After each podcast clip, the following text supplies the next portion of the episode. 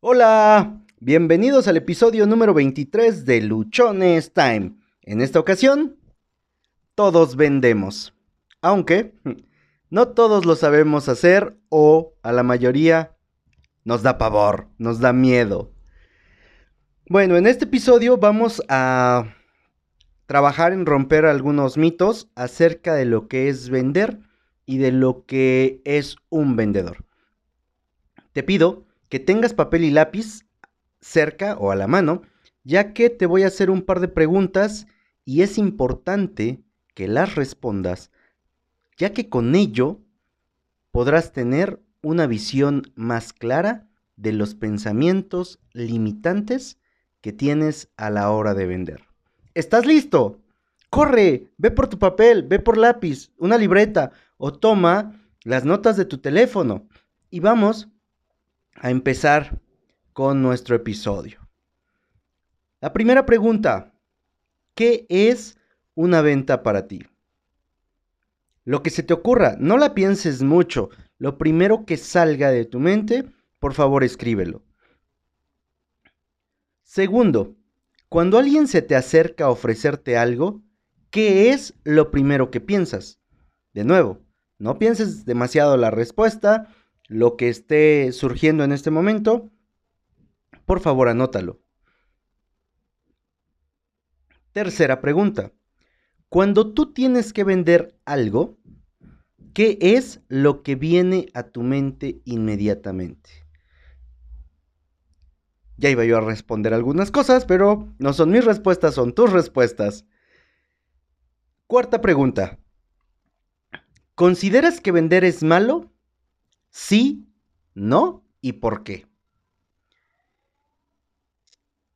Siguiente pregunta, número 5. ¿Qué prefieres? ¿Comprar o que te vendan? Una vez que hayas terminado de responder estas preguntas, continúas escuchando el episodio. Voy a, continuar con una frase de Raymond Samso, si no has escuchado de él, es autor del libro El Código del Dinero y otros 23, 27 libros más. Te recomiendo que lo leas.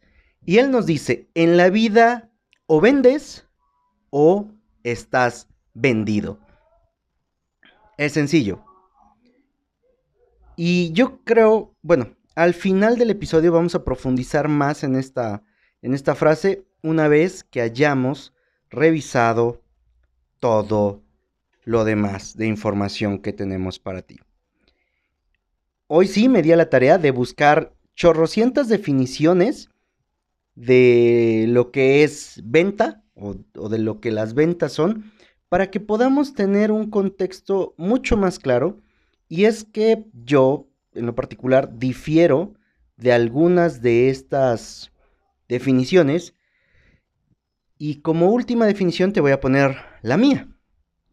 Y espero que podamos trabajar de manera muy ordenada y muy organizada en cuanto a cómo interpretar cada una de las definiciones que vamos a revisar a continuación. La primera definición es por la American Marketing Association. No, no me sale muy bien el inglés, ya se dieron cuenta. Esta asociación define la venta como el proceso personal o impersonal por el que el vendedor comprueba, activa y satisface las necesidades del comprador para el mutuo y continuo beneficio de ambos, del vendedor y del comprador. Proceso personal o impersonal. Al final te vas a dar cuenta de los puntos en los que tengo mis diferencias con estas definiciones. El diccionario de marketing de, cultura define la venta como un contrato en el que el vendedor se obliga a transmitir una cosa o un derecho al comprador a cambio de una determinada cantidad de dinero. También incluye en su definición que la venta puede considerarse como un proceso personal o impersonal mediante el cual el vendedor pretende influir en el comprador. Alan Wright define, eh, o él más bien afirma que la venta promueve un intercambio de productos y servicios. Ricardo Romero define la venta como la cesión de una mercancía mediante un precio convenido. La venta puede ser al contado, puede ser a crédito o puede ser fraccionada por pagos eh, en diferentes momentos. Laura Fisher y Jorge Espejo consideran que la venta es una función que forma parte del proceso sistemático de la mercadotecnia y la definen como toda actividad que genera en los clientes el último impulso hacia el intercambio.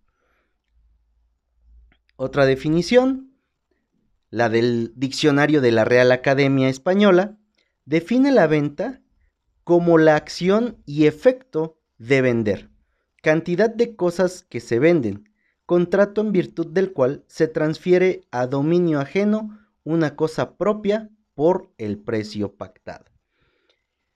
Todas estas definiciones indican que la venta es la mm, cesión, la entrega, el intercambio eh, de un producto o de un servicio. Y dicen además que puede ser personal o impersonal. Que me disculpen todos, pero una venta jamás, jamás, jamás va a ser impersonal. Eso no existe. Ahora te voy a dar la definición de Josué Osorio. Y yo defino la venta como el proceso mediante el cual una persona aporta valor a otra de primera instancia, buscando siempre, perdón, buscando por todos los medios posibles satisfacer una necesidad o solucionar un problema. Siempre anteponiendo las necesidades de su interlocutor a las propias, con honestidad y generando empatía, lo cual se traduce o se puede traducir en una amistad a mediano y largo plazo. La venta es por sí misma una oportunidad diaria y con todas las personas de mejorar su entorno y hacer su vida más fácil por medio de productos, servicios, ideas u otros intangibles. Y voy a, repetirla porque quiero hacer hincapié en esto. La venta es el proceso mediante el cual una persona aporta valor a otra de primera instancia, buscando por todos los medios posibles satisfacer una necesidad o solucionar un problema. Siempre anteponiendo las necesidades de su interlocutor a las propias, con honestidad y generando empatía, lo cual se traduzca en una amistad a mediano y largo plazo. La venta es por sí misma una oportunidad diaria y con todas las personas de mejorar su entorno y hacer su vida más fácil por medio de productos, servicios, u otros intangibles. En esta definición o, en la manera en la que yo percibo la venta, te estás encontrando con que en cada momento de nuestra vida y con todas las personas que tenemos a nuestro alrededor, nosotros podemos vender. Y vender no es solamente entregar un producto o un servicio a través de un precio o a través de un costo. Nosotros vendemos, si bien productos y servicios, también vendemos ideas, también podemos vender emociones y también nosotros podemos vender algunas otras cosas no tangibles. Eso es lo maravilloso de poder vender. Y vender es transmitir ideas, es motivar o incentivar a otros a que se unan o se sumen a nuestros conceptos o formas de ver la realidad. Es también invitar a los demás a compartir un estilo o forma de vida.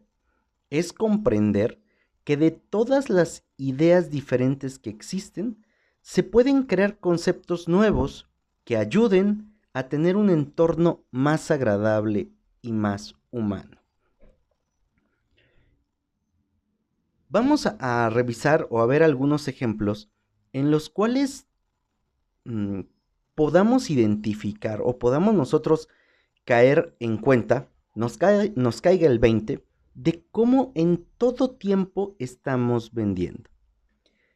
Si eres un chico o una chica que aún vive con sus padres y quieres salir con tus amigos o tus amigas, vas con tus padres y les pides permiso.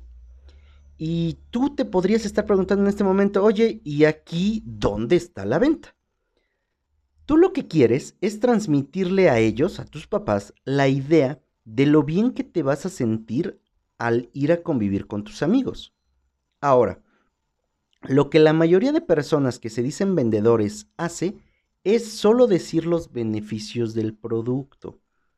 Pocos, muy pocos, son los que se aseguran de que ese producto, ese servicio, esa idea, etcétera, sea lo más apropiado para sus interlocutores y que ellos vean en primera instancia lo beneficiados que salen al adquirir lo que se les está ofreciendo. Tú vas y pides el permiso porque quieres salir. Si solamente comentas el beneficio que tú vas a obtener, va, vas a toparte con una respuesta positiva o una respuesta negativa, dependiendo. Si lo que tú haces es no solo o en primera instancia no decir los beneficios que tú vas a tener, sino el beneficio que van a tener tus padres por brindarte el permiso, y ese beneficio puede ser que vas a realizar más labores en, en tu casa de las que te corresponden, que te comprometes a llegar a cierta hora, que no vas a provocar algún desorden, que al siguiente día te despertarás una hora antes de la hora acostumbrada, y vas a ayudar a preparar, no sé, el desayuno, a barrer, a sacar la basura, a limpiar el patio, que te comprometes a lavar la ropa. Estás generando una serie de beneficios que van a tener las personas a quienes quieres transmitir tu idea. Y entonces, el margen o el rango de que te digan que no puede disminuir de manera considerable. Otro ejemplo. Estás buscando trabajo y acudes a una entrevista. Vas con tu currículo, lo más presentable que puedes, de acuerdo al trabajo que estás solicitando o para el que te estás postulando. Y cuando empieza la entrevista, te limitas a contestar únicamente las preguntas que te hacen, sin que tú hagas alguna adicional o sin que indagues qué es lo que la empresa busca para que de esa forma tú sepas cómo puedes superar eso o qué tan qué, qué tanto va acorde con lo que tú quieres y de esa manera tú puedas superar lo que te están diciendo o lo que la empresa busca. Ahora, si tampoco investigaste nada de la empresa y tampoco sabes a qué se dedica, su giro o desde cuándo empezó a operar, bueno, no vas a poder aportar ninguna información valiosa que le permita ver a la persona que te entrevista lo valioso o capaz que tú eres. Y es durante el tiempo que dura la entrevista, es durante ese tiempo que tú te estás vendiendo. Y si no sabes decir o explicar cómo tú puedes aportar valor, satisfacer las necesidades, resolver problemas o hacer la vida de las personas dentro de la empresa más fácil, no se te va a tomar en cuenta. No importa cuánta expertise tengas. ¿Por qué? Porque no hay algo que tú estés generando en valor para la empresa. Si la respuesta que damos, y a lo mejor aquí algunos van a querer sacar las piedras y apedrearme, es de que voy a cumplir con el 100%, voy a llegar temprano, voy a cumplir con todas las tareas y nos limitamos solamente a dar lo que por lo que ya nos van a pagar, ahí no hay ningún valor adicional y realmente no es algo que marque una diferencia. Si yo voy a pedir eh, empleo como gerente de ventas, yo tengo que informar de cuáles son mis habilidades y de decir qué es lo que la empresa puede obtener si opta por quedarse conmigo. Los beneficios que puedo obtener, que son los por los que ya me van a pagar, es cumplir con mis cuotas al 100%, mantener a mi equipo organizado, ordenado, cumplir con los estándares, las políticas, todo lo que imponga la empresa. Eso ya es mi obligación cumplirlo. Si además de eso lo que yo expongo es que lo que en lo que vamos a trabajar es en desarrollar un equipo que sea sólido, que trabaje de manera eh, individual, con metas, las cuales las vamos a estar fincando en base a lo que cada persona pretende, busque o quiera hacer en su vida y que sean siempre, o busquemos siempre que sean por encima de las cuotas que establece la compañía, que lo que van a tener es a una persona que se compromete en cuerpo y alma a entregar los mejores resultados, porque basado en mis trabajos anteriores es lo que yo he estado haciendo. Y si además puedo presentarles evidencia de los logros que he tenido en los trabajos donde yo he estado, y los comentarios de mis jefes anteriores, yo estoy aportando valor y yo estoy diciéndoles todo el beneficio que van a obtener si deciden contratarme. Eso es algo que muy pocas personas hacen. Siguiente ejemplo. Tienes hijos y tú quieres que al llegar de la escuela o que cuando lleguen a sus casas hagan sus deberes. Es decir, terminen sus tareas, repasen o avancen con los temas pendientes, lo que les hayan, los que les hayan quedado. Todo esto antes de que se sienten a comer. ¿Qué harías? ¿Se los impones? ¿O mejor les vendes la idea de que al concluir con sus labores, si lo hacen antes de comer, tendrán toda la tarde libre para jugar. Podrán ver sus programas favoritos, podrán tener una siesta, posiblemente los, lleves al parque, salgan a comer un helado, etc. Si optas por la idea de la imposición, quizá lo hagan un par de veces.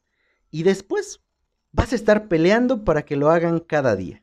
En cambio, si les vendes la idea, harás que la hagan suya y de esa forma ellos empiecen a identificar todos los días los beneficios que tienen al cumplir. Para ello, tú tienes que ser muy específica en los beneficios, ponerles ejemplo y mostrarles cómo al hacerlo así les va a facilitar completamente sus días. Es decir, tú les estás aportando de nuevo valor, les estás indicando cómo el cumplir con esa sencilla actividad mejora su vida. Y vender es eso, es mostrarle a las personas cómo la idea, el producto, el servicio, ayuda, mejora, transforma, facilita sus días. Siguiente ejemplo. Tú tienes un proyecto y buscas ayuda para poderlo llevar a cabo. Es mucho el trabajo que tienes. Eso, por ello, te hace falta tiempo. Y lo que tú quieres es encontrar personas que te puedan ayudar con ese proyecto. Pero si lo único que haces es decirles los beneficios del proyecto o cuánto van a ganar únicamente por participar en el proyecto, quizá sí encuentres a alguien, pero no van a ser muchos. En cambio, si tú les muestras cómo el que participen en tu proyecto les ayuda de manera personal o el cómo les hace la vida más fácil o los acerca también a ellos, a las metas que tienen, te aseguro que vas a poder conseguir ayuda mucho más rápido. Ejemplos te vas a poder encontrar en todas partes. Aquí solo mencionamos cuatro. Haz un análisis de, de las actividades que realizas y te garantizo que vas a poder encontrar muchísimos más ejemplos. Ya que como mencionamos en un inicio, todos vendemos, solo que no todos sabemos hacerlo. Actualmente, la impresión que nosotros tenemos de un vendedor es la de un estafador, la de un charlatán, de un embustero y otros tantos adjetivos eh, malos, ¿no? Despectivos. De tal forma que cuando... O, o, que decir que yo soy vendedor no es agradable. No me estoy refiriendo a que para mí no sea agradable. Para mí es lo mejor del mundo mundial. Sin embargo, para muchas personas puede no ser agradable. Tal es el punto que en algunas empresas les cambiaron el nombre a los vendedores y ahora son ejecutivos. Ejecutivos de atención, ejecutivos de crédito, ejecutivos ah, de lo que quieras, pero ya no le ponen la palabra vendedor. Para que posiblemente las personas no se sientan cohibidas ante ello. ¿Y por qué no quieren llamarse vendedores? Pues porque no quieren que se, les relacione con lo que ya mencionamos antes, con que son estafadores, con que son charlatanes, bla, bla, bla, bla. Sin embargo, al no querer ser vendedor o al no decir y, aceptar que lo somos, nos alejamos de aprender a vender. Y es así como nos vamos perdiendo de la increíble oportunidad de alcanzar nuestros sueños y nuestras metas. Vender. Vender es una actividad que está presente en nuestras vidas todo el tiempo, desde que nacemos hasta que nos morimos.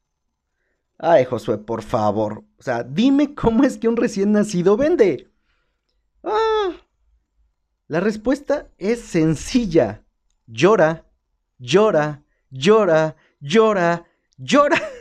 Y de esa manera él comunica que tiene hambre, que tiene sueño, que tiene sed, que necesita ser aseado, que está enfermo, que se siente mal. Esa es la manera en la cual él comunica.